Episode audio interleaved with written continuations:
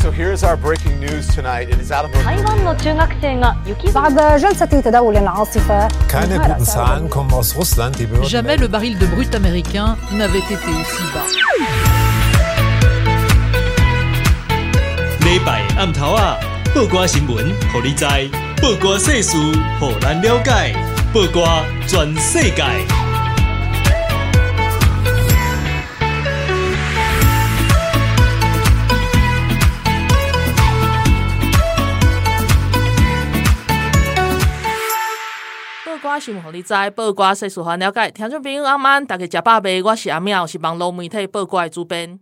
大家好，我是奈鲁米。嗯，今仔日咱诶特别来宾是我们硬把他挤出来的，百忙之中硬挤人家，硬拉人家来。对 对对，从路上拉过来这样子。对对，好，他就是那个嗯，脸书的粉砖有一个叫叶教授的国际事务学院的那位叶教授。那对，就是叶耀元教授，他是美国圣汤马斯大学国际研究讲座教授。然后，因为他最近就是来到台湾，然后就是回到台湾，回到台湾，对。然后娜娜知道之后，就百忙之中把他 把他硬拉过来，硬拉过来。我们先欢迎叶教授。诶，各位观众朋友，大家好。不好意思哦，听众朋友啦，听众朋啊，对对对，听众朋友，人家 是讲台语也拉扯的，对啊，大家好，就是这次真的是很开心可以来上这个节目。那，诶，应该是说了，其实我们这个行程好像是三天前敲的吧，对，所以所以我三天前就硬说，哎，我下午好像可以过来录一下音，然后就过来，然后就过来，然后就突然出现在这里，然后然后我现在也还是不是很确定，我到底是回来台湾还是来台湾。今天哦，你去美国多久？我去美国十五年啦。哦，然后然后也没有很常回来哦。没有啊，因为你都要在那边教书。其实第一个是教书了，第二个是以前小孩子比较小的时候，你回来的成本比较高，而且相对来说比较辛苦嘛。因为你带着小孩子去跑行程，其实他们不大知道他们到底看到什么东西。像因为像我现在小孩子年纪比较大一点的时候，我就会希望我我更常可以带他们回来，这样子他们会对台湾有更多的理解。对对啊。对，但但是现在啊。那以前就没有，以前都是忙着带小孩啊，忙着跑，忙着跑学校的事务啊，所以你要真的有回来的一个机会，不是说没有机会，而是相对困难。对啊，确实啊，你带了一个小小孩，坐飞机也不方便，而且又坐那么久。对，我还有两个。对啊，而且这次这次回来，就是因为刚好从美洲到亚洲嘛，对不对？所以也也顺便跑了一下日本，这样子。我刚刚开玩笑说，叶教授这次回来是巡回演出，到处巡回。因为演出是公务的一个行程。哦，我这要说是叫叶教授的人都会有演出吗？后面要有罗盘在边绕，好烂，烂不行，我一定要讲一下星海罗盘叶教授，这是年代。可以看也要谈好不好？那我们这个是没有办法赚钱，我们只能传播知识，传播爱。对，传播知识，爱也很重要，没有错。爱也很重要，对对对。对啊，那我想问一下叶教授，这次回来就是在台湾这边的行程，主要的呃任务是什么啊？其实主要最大的任务是因为我有接了一个教育部的优华语计划。那优华语计划其实是教育部跟外交部一起共同推力，希望在美国的学校，或其实不只是美国啦，全世界的学校去推广华语教学。那这个华语教学里面包含两个部分，一个部分是呃派遣华师从台湾出来，在当地去做这个华语的教学。那这以我们学校来讲，就针对我们的学生。那另一个部分呢，就是透过这个计划，我们把学生用那个奖学金的方式，把他送到台湾去学，可能两个月或者是一学期，甚至是一年的一个时间的一个留学。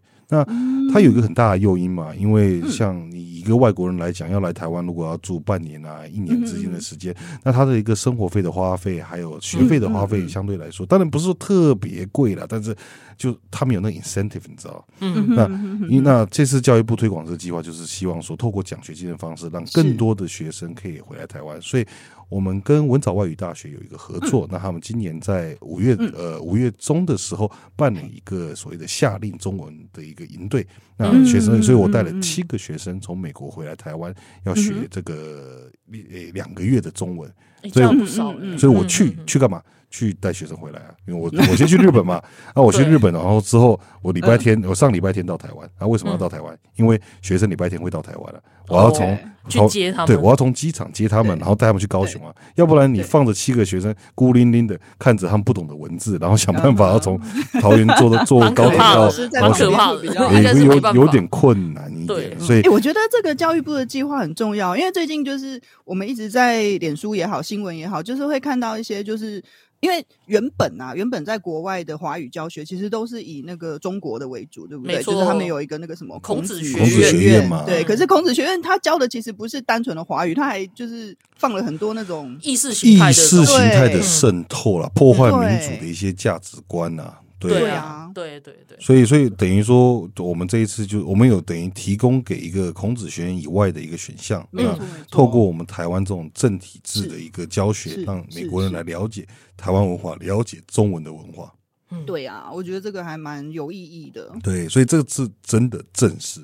对，那只是那个正式好像就是一天而已，因为 事实上我就是隔天去开场，就那个正式就结束了。对对对，接接下来就是他们自己在文藻文藻那边学校的，对对对，因为他们学校里面有学办啊，所以说他们会跟学生互动啊。那基本上大多数的事情都是文藻那边会 cover，那我这边就只要确保学生没事就好了。对。平安的送到就可以，平安送到。对，那除了这个之外，我就开始跑一些跟学校的演讲啊，还有一些合作案件啊。因为我自己还有在推很多像是双硕士学位这样的一个案子啊。嗯，因为我们自己有一个外交跟战略硕士学程嘛，所以我们跟台湾几间学校正在洽谈，说我们能不能做这个双硕士。例如，学生在台湾念一学呃一学年，在我们那边念一学年，然后用这个学分交换的方式，让他们可以拿到两个硕士。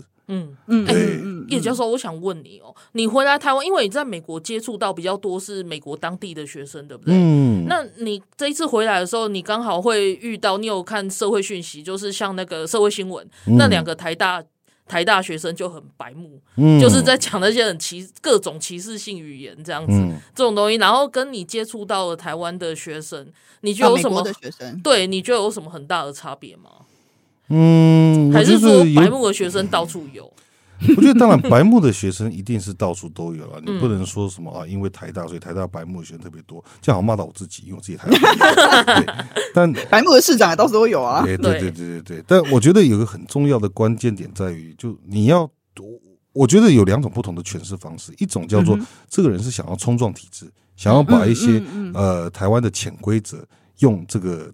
选举的方式，用证件的方式把它写出来，嗯、好，这是一种诠释方式。但是如果这个诠释方式是正确的话，那你应该写完之后，你要出来澄清，这个是一个反串嘛？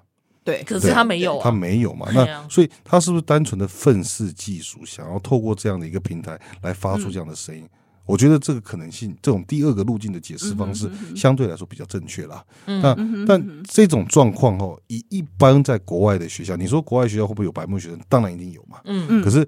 白目的学生当干这种事情的时候，通常被开除的比例是很高的啦。是啊，因为因为它牵扯到一个很大的一个核心问题，叫做你发出了歧视性的语言，没错，而且它是各种歧视，对，全部都讲。对，所以歧视在国外的学校是零容忍的。任何一个学校，当你去讲出歧视，不要说学生歧视学生，教授歧视学生，或教授歧视同才，一样，你也你也很容易直接被开除。对啊，对对。那当然，台大的处理方式到目前为止，我们没有看到太多的一个做法了。那肯定也跟台大作为台大，他在很多时候处理方式都很保守，也是有一定程度的关系啦。嗯，对。你是校友，你有资格可以骂他们，没有问题。是是这样吗？我好歹，我我也是 希望有有有朝有朝一日也是可以回到台大去当什么校友或进校友会之类的。荣誉荣誉博士，荣誉博士倒是有点困难。我有我有博士的，不用荣誉博士了。对对对对，已经是教授，不用 不用再，已经够荣誉了。对对对对对对对。好了，我现在我还要再讲一个，就是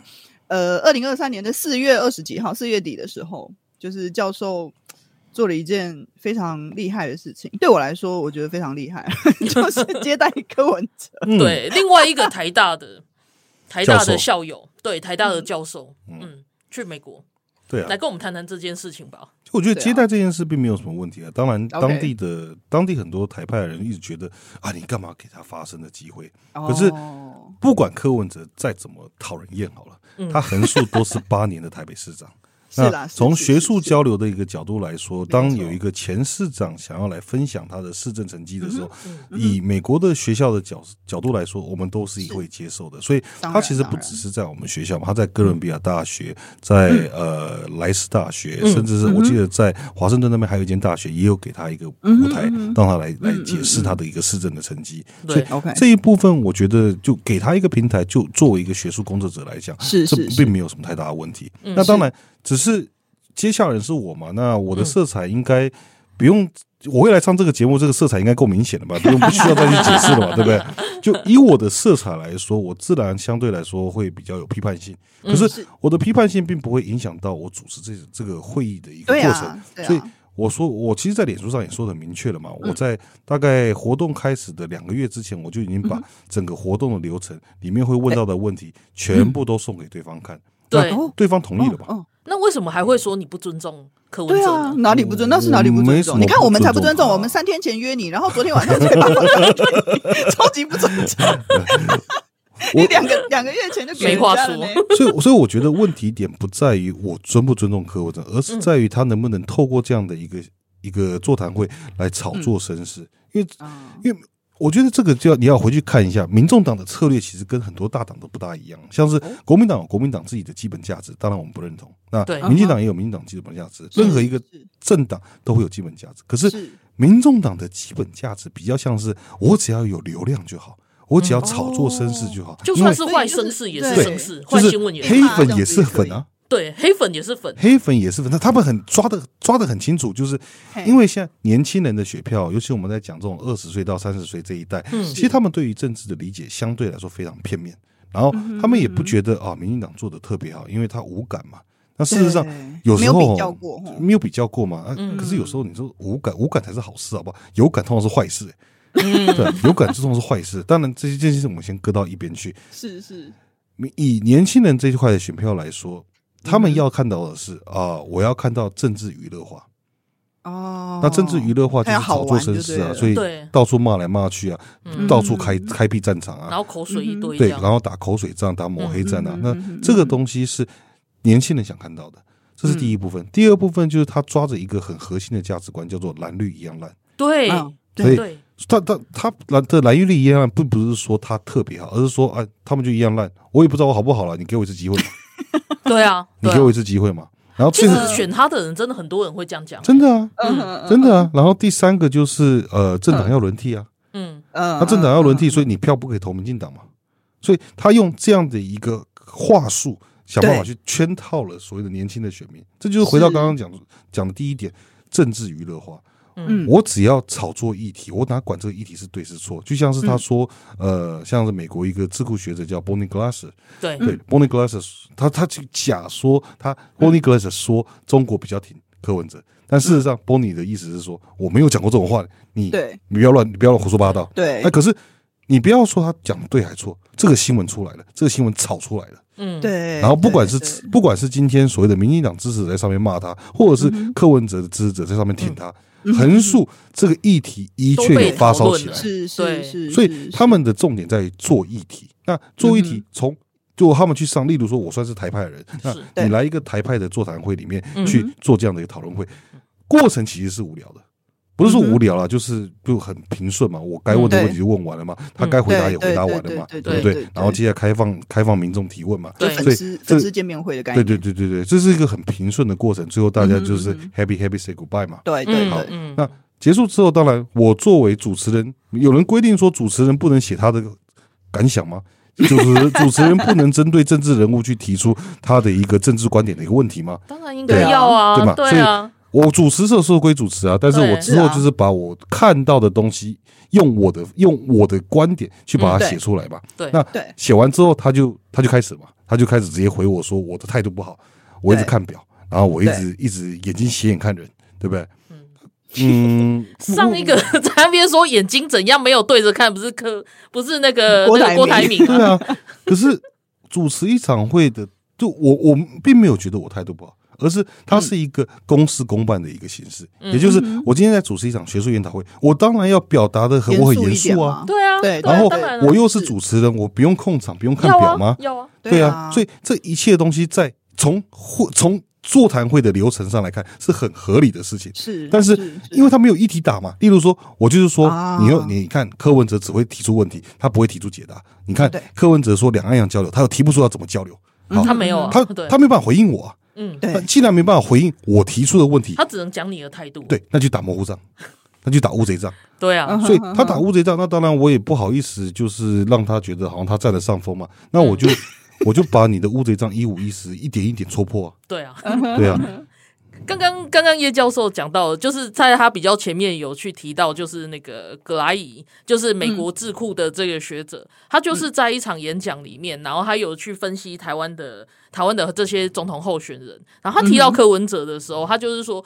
北京会比较偏好柯文哲，因为北京并不了解侯友谊到底要说什么。Uh huh, uh huh. 对，结果柯文哲就是 后面这句话好好笑，救命！对啊，因为他常常就是呵呵这歹机而已。然后 我也我也不了解他想要讲什么。对啊，你即便把侯友谊的话翻成华语，他常常都用华语在讲啊，大家还是会觉得、uh huh. 啊，你到底是要讲什么？所以对对中国来说也是这样。柯文哲也是不着边际的话，这样。这其实两个都是。其实从北京的角度来说，他也不知道侯友宜要干嘛，他也不知道柯文哲要干嘛，只是说把侯友谊话翻成英文更莫名其妙，所以对葛阿姨来说就是哈？的那种感觉吧。对，葛葛应该是说葛阿姨从透过侧面的或者透过一些互动的一个角度来说，他大概知道柯文哲要干嘛，是啊，但他不大知道侯友宜要干嘛，是，但他并没有说，他并没有说。北京会比较听哪一个人？没有啊，但是他只是说他就是，所以他就扭曲他的话。而且而且，我觉得你知道，大家要听到一个最有趣的现象，就是北京挺你，台湾人为什么要选你？对啊，北京才不应该，不是才不应该选他吗？所以柯文哲他是说，我是最能够沟通两岸问题的人。他把他扭曲成这样。可是这这个，我们从另一个角度来谈，那是不是你是最容易卖台的人？是，对我来说是啊。对啊。可是问题是，有一些不查的人就会觉得，哦，西兄哦，安内应该得爱酸柯文哲，还是说，哦，我觉得柯文哲这样子比较好。比较安全，比较避战。嗯嗯嗯嗯，我我们在我们在我们在想，我们是觉得很荒谬啦。对啊，对。但是但是他一直以来都是用这种话术。但但你看嘛，这个议题，即便即便葛莱伊都已经出面打脸了，没错，他还是继续吵下去啊。对，他也不认错，而且柯文哲现在有个新的态度，叫做他不认错。嗯嗯，好，嗯嗯。那我们先休息休息一下，然后我们停在这边，等一下再回来讨论他这个不认错的态度。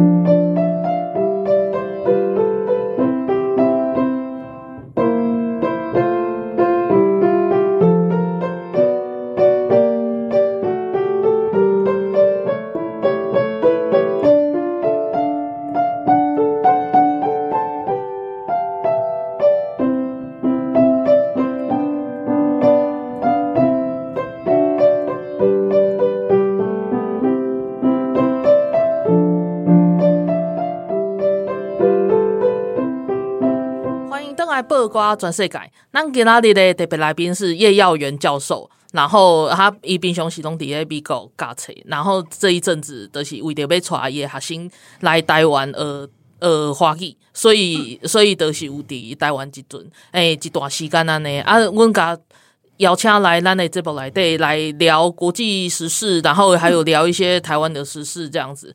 啊，因为就是顶一段讲着讲，迄阵柯文哲伊去美国的时阵啊。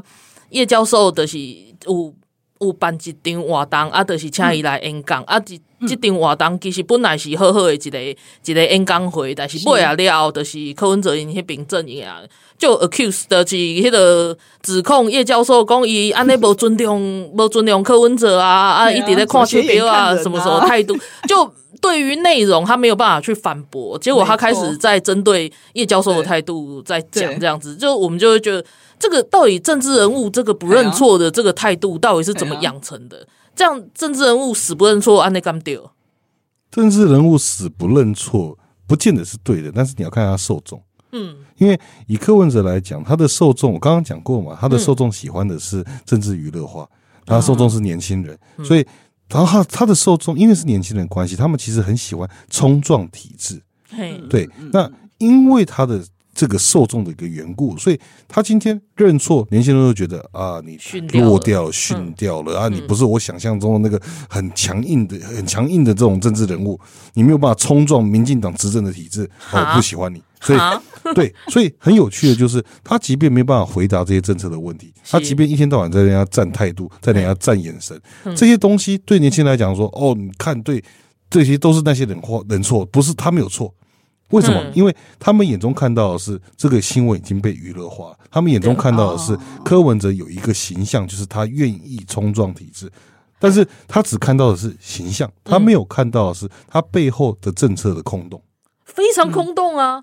如果就是就是之前五郎跟猛一说，所以所以你要的到底是什么？嗯，然后说这个我们可以再来谈嘛。啊，问题就是现在台面上的就是都很那个，就是就是都出问题啦，就只有我能够来谈 这样子。他他又再把问题全部再再重述一次，然后就说他可以。好啊，可以是什么？就讲嘛。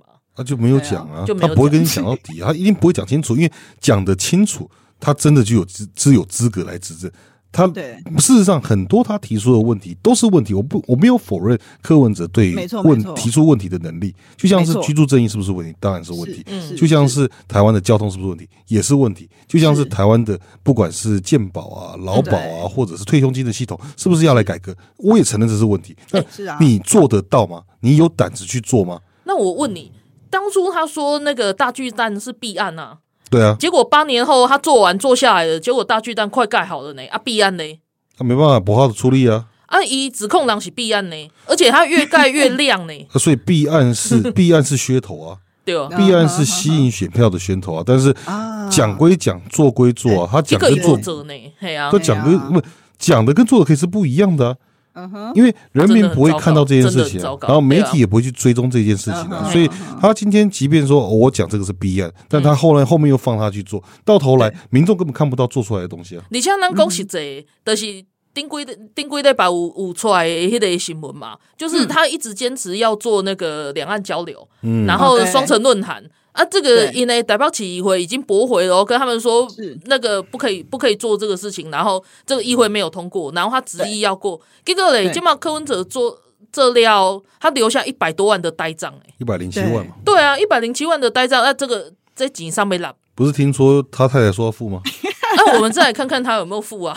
对啊，我我但 但我觉得也是话术啊。他太太就说什么你开单给我啊，这个是对啊，什么叫开单？对啊，所以你不觉得他们夫妇就是这样？我觉得核心问题根本不在一百零七万上面，而是台北市议会说只要共机共机继续老台，我们就不要做双城论坛。一直都有老台啊，这个是议会的决议。是是是，你要看到的背后的核心是柯文哲根本不尊重议会。没错没错。对，那问题是他的打法就是，所以他太太的打法是什么？就是啊，一百零七万我付可不可以？嗯，登记给我，我来付啊。啊，我先生还是不尊重议会，但是他不承认他不尊重议会这件事是错。没错没错，对啊，很糟糕呢。啊，那以那这总统他就是不尊重立法院。然后不会去尊重尊重行政院哦。不要你讲说他会做总统这件事，想到头皮会发麻，所以先不要讲。我也是。好，对不起，我忏悔。对不起，我忏悔。对啊，好啦，那我要讲一下那个，就是最近这一阵子还有另外一个，就是大家也会讨论的话题是五月三十号的时候啊，《远见》杂志他做了一个那个呃，就是台湾的各县市的市政满意度调查。嗯。然后在这个调查里面，新北市，因为我接下来想要讲。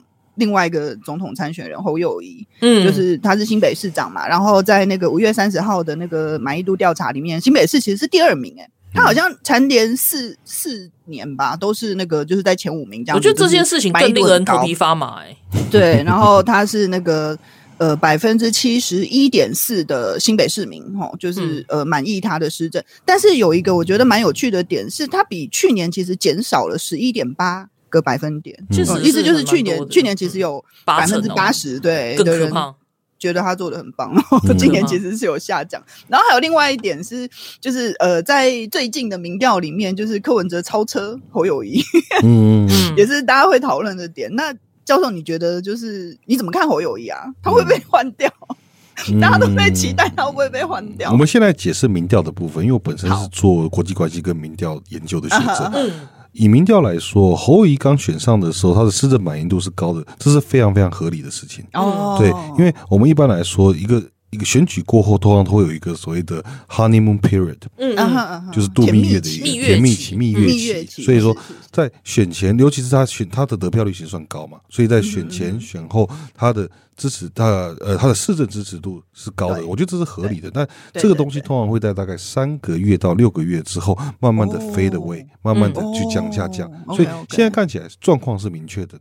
那之后可能会碰到另一个状况，是因为他要绕跑去选总统了嘛？所以绕跑选总统这东西一定是负分的。那这东西会慢慢的反映在所谓他的市政满意度上面。这个是针对第一个部分。第二个部分是呃，因为我们看到上次做出来这个民调哦，侯友宜已经输给柯文哲了。这其实对于所谓台湾第二大党，至少呃得票率来说，他是第二大党。是啊，是啊。因为我们做出民调的结果是，其实政党支持率上面。呃，民众党的支持率是比国民党还高的。对啊，对，这是蛮有趣的。两两项都超车。对，但是但是得票率啊，这是我们从二零二二年其中大选来看的话，或者从二零二零年的总统大选来看，国民党还是第二大政党了。这是没什么好说的。所以，但是你的民调都已经输给所谓的第三大政党的那个候选人，这对于国民党来说是很拉差的代际，就拉差很大的危机。那。现在目前他们要考量的是，因为侯友宜到底有什么政策，现在没提出什么政策，他就好好做代志啊。打刚那话对话，好好做代志啊。那好好做虾米代志嘛？不会，别都变。对，怎样？对，博王博，大概大家都不知道啊。所以他的政策论述相对空洞，也没有人知道他会选上。如果投票投给他，那他我们台湾的未来是什么？这件事情现在都还是一个大问号。那除了这个之外呢？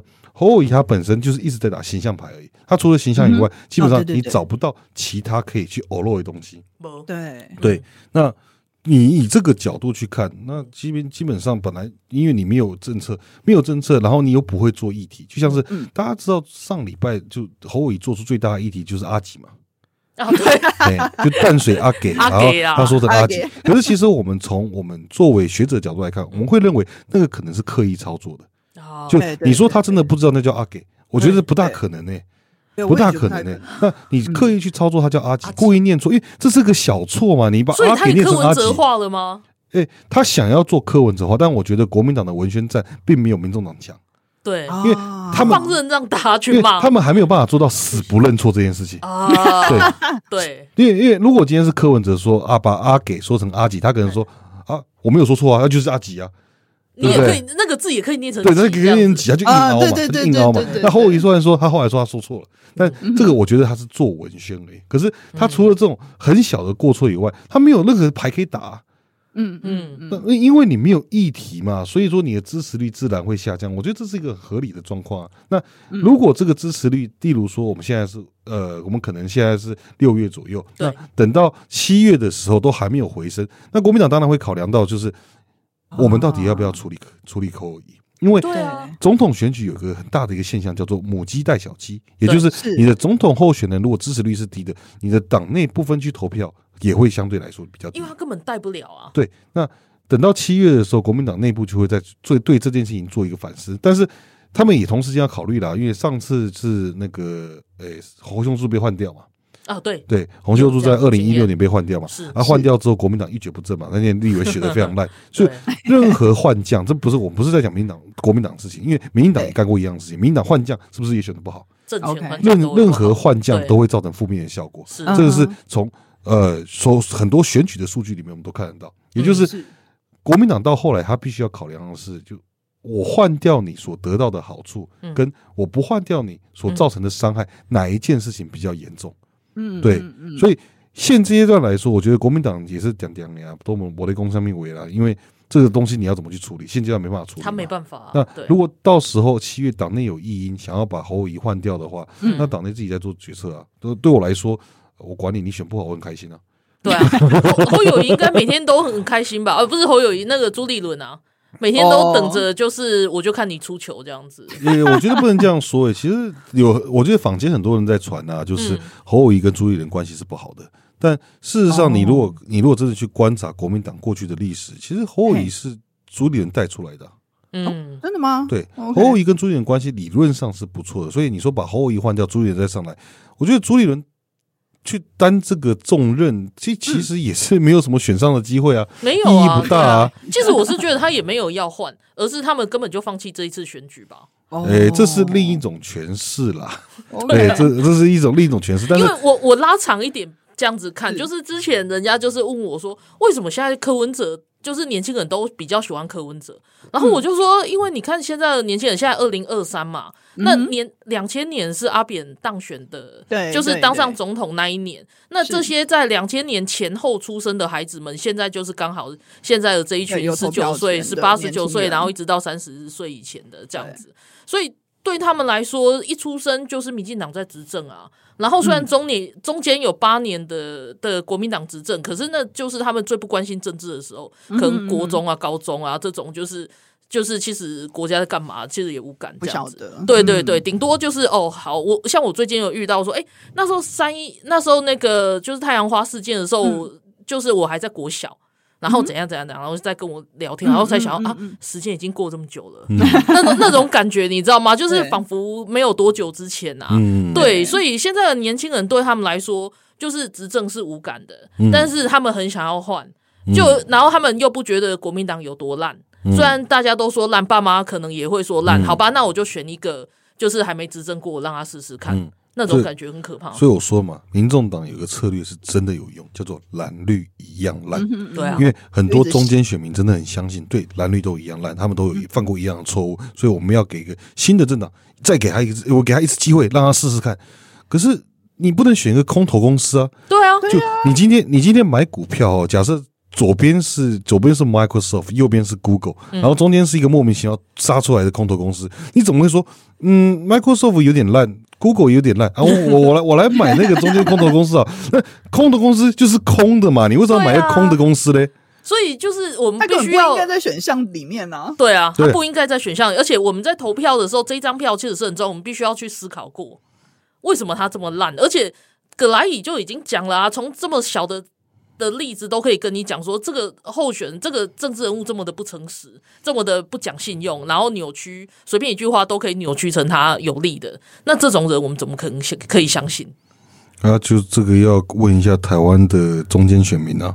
还要问一下台湾的年轻选民啊，对，这个好像不是我们能处理的。最近那个就是网络上有一些朋友啊，他们开始就是说证明，就是我们我们说，就因因为一般大家都是习惯说中间选民嘛，嗯嗯。可是有一派有一派朋友，我觉得还蛮我还蛮支持，他们说应该不叫做中间选民，而是摇摆选民。嗯嗯，对，就是他其实真的，他其实并没有中立啊，他并不是中间，他只是摇摆。其实学界的角度是都用啊。就 independent voter、swing voter，其实概念上是差不多的，所以我们不大会去做这样的区分。因为我觉得对于很多民众来讲，他只是不喜欢说他是独立的，因为他似乎是摆来摆去。可是或者是说他偏属于哪一边？可在学术用词上面并没有太大的一个差异，都有讲，对对对对对对对。可是就是你好好的讲出你的想法，然后你的理念什么的，就。会会很难吗？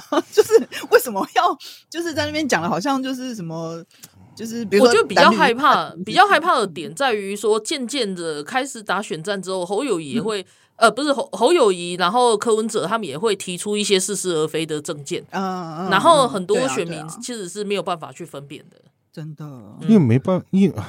我觉得最大的问题点在于啦，就是现在台湾，因为台湾其实是一个很棒的地方。我觉得很多人没有办法理解这件事情，就是台湾不管从经济发展、从社会福利或从人民的生活来讲，你很难在全世界其他国家里面去找到跟台湾一样舒适的地方。确实，就是至少在这个节目上面有住日本的，有住美国的，也有住台湾的。我们现在看起来，台湾应该是相对来说住起来比较爽的地方。是啊，对，那只是说。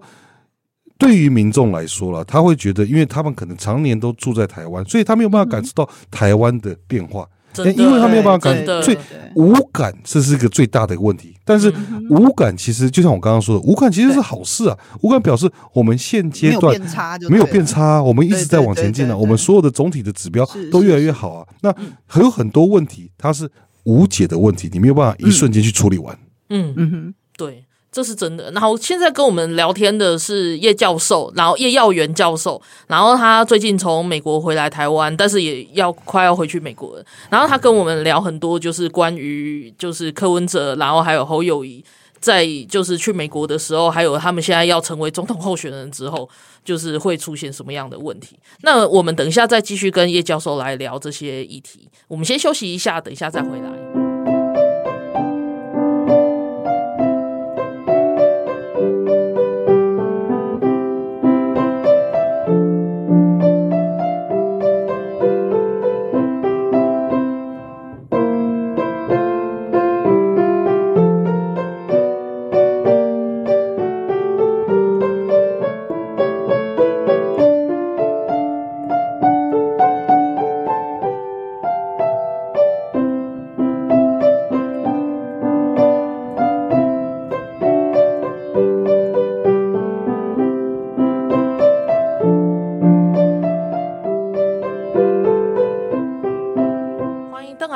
全世界，咱今仔日咧特别来宾是叶耀元教授，然后伊就是头两段咱讲到，嗯，柯文哲啊，然后还有侯友宜伫这边的选整当中，他们的策略是怎么样？嗯、然后为什么年轻人这么的喜爱柯文哲？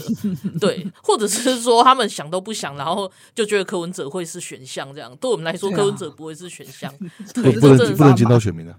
不能检讨选民，对，好，我们自己是选民，我们可以检讨。我们检讨自己，我们检讨自己，检讨自己。好，检讨为什么不把他们当选项？对，但是我觉得很骄傲。好，嗯，然后，然后，可是我这里我想要问教授一句话，就是说，你你在很多次的场合里面有去提到一一个东西，你说两岸议题很难成为这次选战的主轴，为什么？为什么你觉得两岸议题，你你是觉得不重要吗？还是为什么很难成为选战主轴？当然了。在全台湾哦，哪一个政治人物说两岸议题不重要，这个人都可以直接刷下去了。两岸议题非常非常重要。哪个哪位哪位哪位？那个谁？黄静莹不是说统独是假议题？哦，黄静莹和学姐，青菜青菜青菜。两岸议题当然重要，因为中国对我们的威胁是每天都看得到嘛。对呀，对不对？那文攻武赫从可能一九五零年做到现在，也从来没有停止过，而且还越演越烈。所以两岸议题重要归重要，可是现在我们碰到的一个是大环境的转变，也就是美中之间的关系从过去的合作转为竞争。对，那因为美中之间的一个竞争关系，台湾作为一个第一岛链的国家，而且又是所谓供给美国百分之七十以上的这个高高端晶片的一个制造国。没错，美国自然不会放弃台湾，这个是没什么好谈的。嗯、那也因为这样的关系，台湾在过去来说，从事实上就是从一九五零到现在，台湾在安全上面一直是仰赖美国的一个供给，也仰赖美国的一个保护。嗯、也所以今天不管你是国民党，你是民进党，你是你是民众党，你横竖喊出来的都叫中华民国台湾这个基本的现状。然后同时间，你也不可能不亲美。嗯，你你我们我们虽然说我看到国民党可能或者是所谓的蓝营啊或统派，他们在在文宣战里面常常会做什么以美论啊啊，对对对，我觉得美国或弃美国弃台论啊，对不对？他们但是这个是下面的人讲的，你看到哪一个总统候选人，哪一个党中央敢去提这些东西？没有人敢提，没有啊，当然不敢。对，所以亲美坚坚守中华民国台湾的主权，会是这次选战的一个基本盘。那也因为这样的一个基本盘关系，所以三党上面在两岸议题的一个差异，其实它就没有那么大了。我们打个比方好了，民进党的民进党要做的就是我们要呃拒绝九二共识，因为九二共识是一国两制嘛。那因为拒绝九二共识之后，可能双边的一个官方交流会停摆，但是因为我们彼此之间的贸易互赖性那么高，所以私底下我们一直都有在交流，这个交流是从来没有停止过的。那国民党现在碰到一个比较大的问题是侯友宜。理论上，他们应该是会拿这个九二共识的神主牌出来说，我们支持九二共识。可是他们也听懂一件事，就是一旦我支持九二共识，我不就落入一国两制的陷阱？是啊。所以侯友谊现在做什么？就是我避我排斥，或者是我避免去讨论九二共识。嗯嗯。那搞到后来，那你说侯友谊的两岸政策是什么？没有人知道。没有人知道啊。没有人知道两岸政策是什么？对。好，民众党基本上大多数的论述就是抄民进党的。就是说，哦，我们坚守台湾台湾主权，我们要跟美国买军购，我们要继续亲美，但是我觉得还是要跟中国对话了。那怎么对话？不讲。他说，啊、所以柯文哲最喜欢讲，哎，我在我任期的时候办过四大运，办办过双城论坛，嗯、所以你看我有办法跟中国沟通了啊！你城市跟城市等级沟通，那、啊、跟国家跟国家等级沟通是一样的吗？完全不同啊，对嘛？而且他的那个沟通很可怕，完全是矮化的啊。对，所以你讲到后来，事实上这三党出大方向是一致的，至少在总统候选人上面了。但是下面的跟中国交流的方式不一样。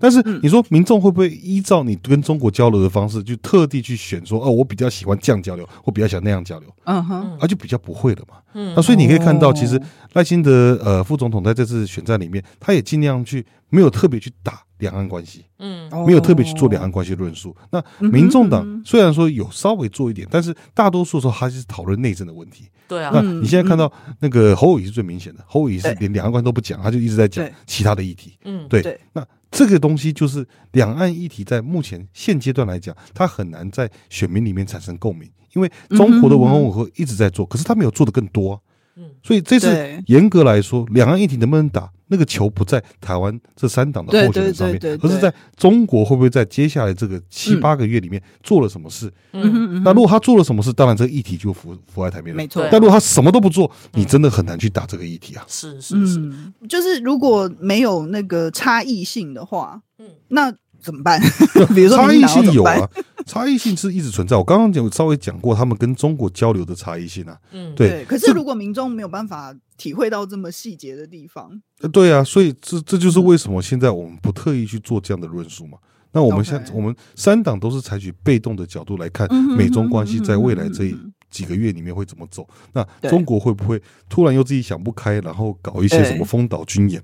对。不过，就这一点，就我的我的立场来讲的话，我觉得确实是很危险。因为对对台湾人来说，中国的威胁其实一直都是在那边。他只是因为台湾要选举，所以他选择比较低调而已。对对对。但是，身为在台湾的人，或者是说这三个候选人，不应该，或者是国内的政党，不应该没有人去告诉台湾人说，其实危险还在，危险没有降级。嗯、那我们应该要去正视中国的恶意。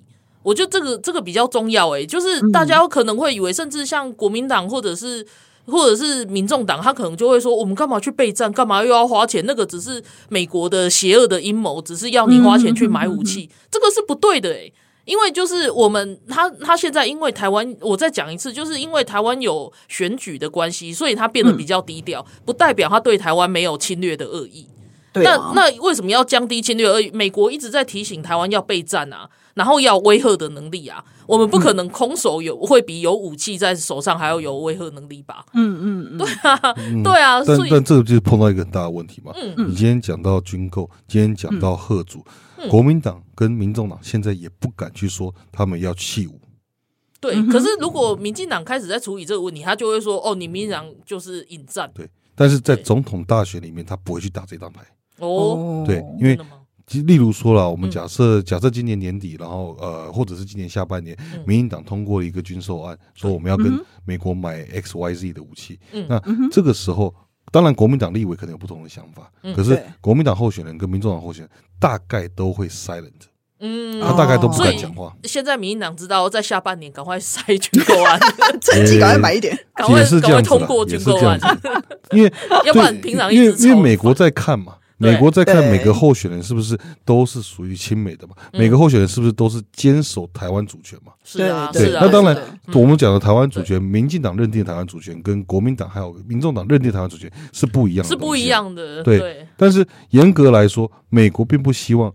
台湾被放弃，美国也不希望任何一个政党跟中国过于亲近。没错，是啊，所以这有点像是紧箍咒，你知道？这个紧箍咒不是只套在民进党身上，这是套在国民党，也套在民众党身上。嗯哼，对，这就是为什么就你看，呃，之后可能八九月的时候，另外两党的候选人都要去美国，我们讲说面试啊，但是就是交流一下，对，都要去交流一下，因为他必须要去了解说，你是不是会维持台海的现状？没错，那台海的现状其实就四个字嘛，没有战争。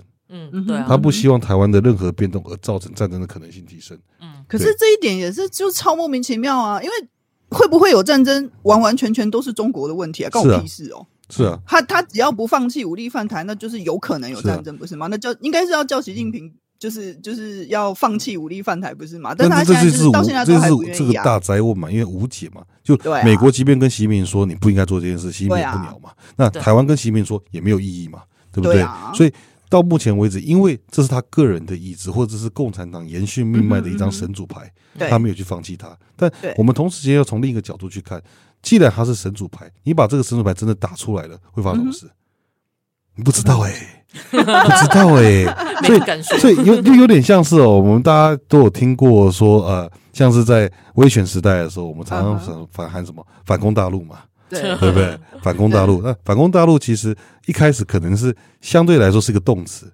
嗯，然后它慢慢的从动词变名词化，嗯，对。那所谓的武统台湾到底是一个动词还是一个名词？OK，这个取决于台湾人的态度。对啊，嗯哼嗯哼，因为备战的当台湾。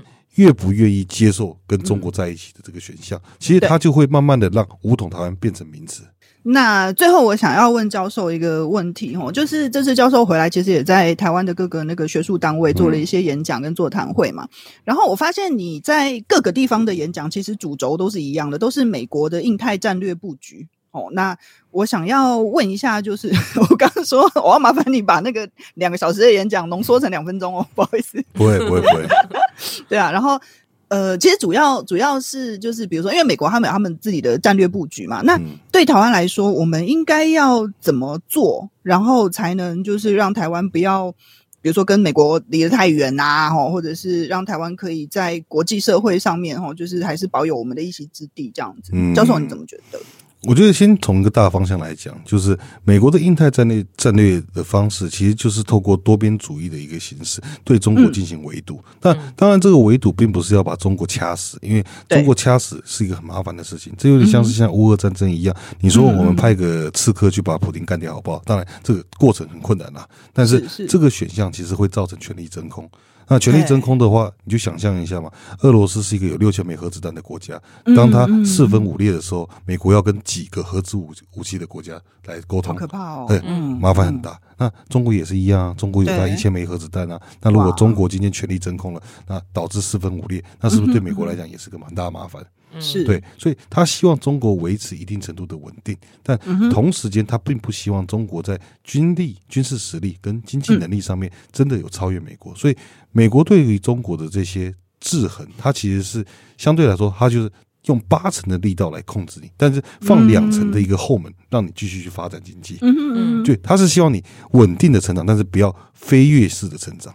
这是美国一个核心的战术。那这个 在这个战术的角度里面，我们可以看到，以台海问题来说，美国要做的就是把台海问题国际化。因为中共一直在说台海问题是国内政治嘛。对。那美国现在就是像南韩总统尹锡悦访美之后，或或者是菲律宾的 Ferdinand Marcos Jr. 访美回来之后，他就是说台海问题是国际议题。是。所以他一直强调要。透过这些印太战略区的一个合纵连横，把台海问题放诸世界，让中共去了解到，其实这个多边合阻的力道已经出现了。除此之外，台湾它必须要在很大一个程度去维持自己可以高效能的去。抵抗或者去吓阻中国的一个能力，这里面当然包括美国可能在前几天，哎，大概是上前几个礼拜的时候，他好像送了五亿美金的这个不对称战力的备品嘛，像什么刺针飞弹啊这一类型的东西。那这样的一个军备，其实都是为了去部署出来，我们不是拿来用的，我们只是摆在那边跟你说，如果今天中共。胆敢武力犯台，他的后果不堪设想。这就这个这个时候就想到另一件事情，就是大家还记得去年那个布雷车的事件？对，布雷，这很多人说什么？对，很多人说什么？那个布雷车啊，会让台湾到处是地雷。对，奇怪，中中共中共如果没有要登岛，你布雷干嘛？对啊。对啊，而且那个是短时间内可以去做好的事情，因为所以他的目的放在那边，他的目的并不是我们现在就布雷，他的目的是跟中共说，假设你敢登岛，我就布雷。对对对。所以美国跟台湾现在要做的事情，就是你要跟中共说的很清楚，嗯，你如果做了什么事情，后果很严重。没错。美国现在，美国从乌俄战争里面学到一个很核心的、很核心的一个药物，就是话要说清楚。嗯因为俄罗斯要打乌克兰，其实这件事美国很早就知道了。但美国那个时候一直透过外交的途径想办法跟俄罗斯做斡旋，然后发现斡旋没有用，然后最后战争还是爆发了。对那这次美国从二零二二年开始，对于台海，对于台海问题，他的做法就是，我就跟我就慢慢的跟中国说，哎，你看吕宋岛四个机场里面有 F 三十五，嗯，这不是就是上个月前几个月的事情嘛？对，那你看韩国韩国回来，韩国总统回来之后说，哎，我那个核子潜艇会不定期的停靠在釜山那边哦，对啊，啊，你说美国的核子潜艇难道没有在中国东海岸跟中国南海岸吗？一定有吗？他干嘛要把它讲清楚？对，因为他要跟你说，我有东西在那里，我现在把这个。我现在把这个过去的所谓的隐性吓阻做成显性吓阻，没错。那他也希望台湾可以跟美国一样，站在同样的角度，慢慢的去提升我们吓阻中国的一个能力。因为只有你的吓阻实力越大，才能让中国三思而后行。我觉得这个教授刚刚讲的东西，真的其实是非常重要的。那为什么要这样显性吓阻？其实这是一对一的嘛。如果中国没有那么危险的话，美国其实不需要升级这样子的吓阻能力啊。所以坏人是中国啊！是啊，就我觉得台湾人要搞懂一件事，就是彻头彻尾坏人都是中国。对，中国不打台湾，台湾更不需要搞成这么。就是这样，就是这样，真的是对。所以我们其实从从这一个标准去看回来，就是为什么刚刚教授会觉得说，哎，这三个人都是喊要和平啊，然后我们要避战啊，要什么？可是其实那个程度还是差很多的。程度当然有差，对，而且差很多。你这样子去画出来的话，你就会发觉说。你侯友谊根本没有在讲什么东西，你即便讲什么东西也都是空话。嗯，那你柯文哲也是一样，而且你还想要跟对方谈，好啊？啊。那那你先跟我讲，你在这八年里面，你的城市论坛里面，你谈的什么东西是对台湾有利的？哎、欸，这个是个很好的问题、欸，嗯、因为我还真的不知道答案是什么，就是没有啊，对啊，我会在 repeat 一次你的问题，而且他每次都是跪下来的啊。就是在那个论坛里面，有一次是那个线上的论坛，因为疫情的关系嘛，然后那个那个更是完全没有就是自己的主体性可言，对啊，所以你就会发觉说，其实真的不是说哦，我们就一定要帮赖清德就是去拉票，或者是，是因为没有别的选项好吗？而且你删去法的话，对对对，就是你删去法的话，也就是这样子的结论。但是问题是。应该是说了，我们要让台湾变得更安全，我们要有一个共识，就是台湾的主权是不能被放弃的，台湾的民主社会的这个价值，我们都要一起来保护它。那要保护它，就是要跟对方说，我们不愿意让你来统一。没错，没错。好，那我们就在这一个里面作为我们今天最重要的结论。那今天非常谢谢叶教授来上我们的节目，谢谢大家，谢谢。那我们也谢谢大家的收听，我们下周同一时间继续哦，拜拜，拜拜。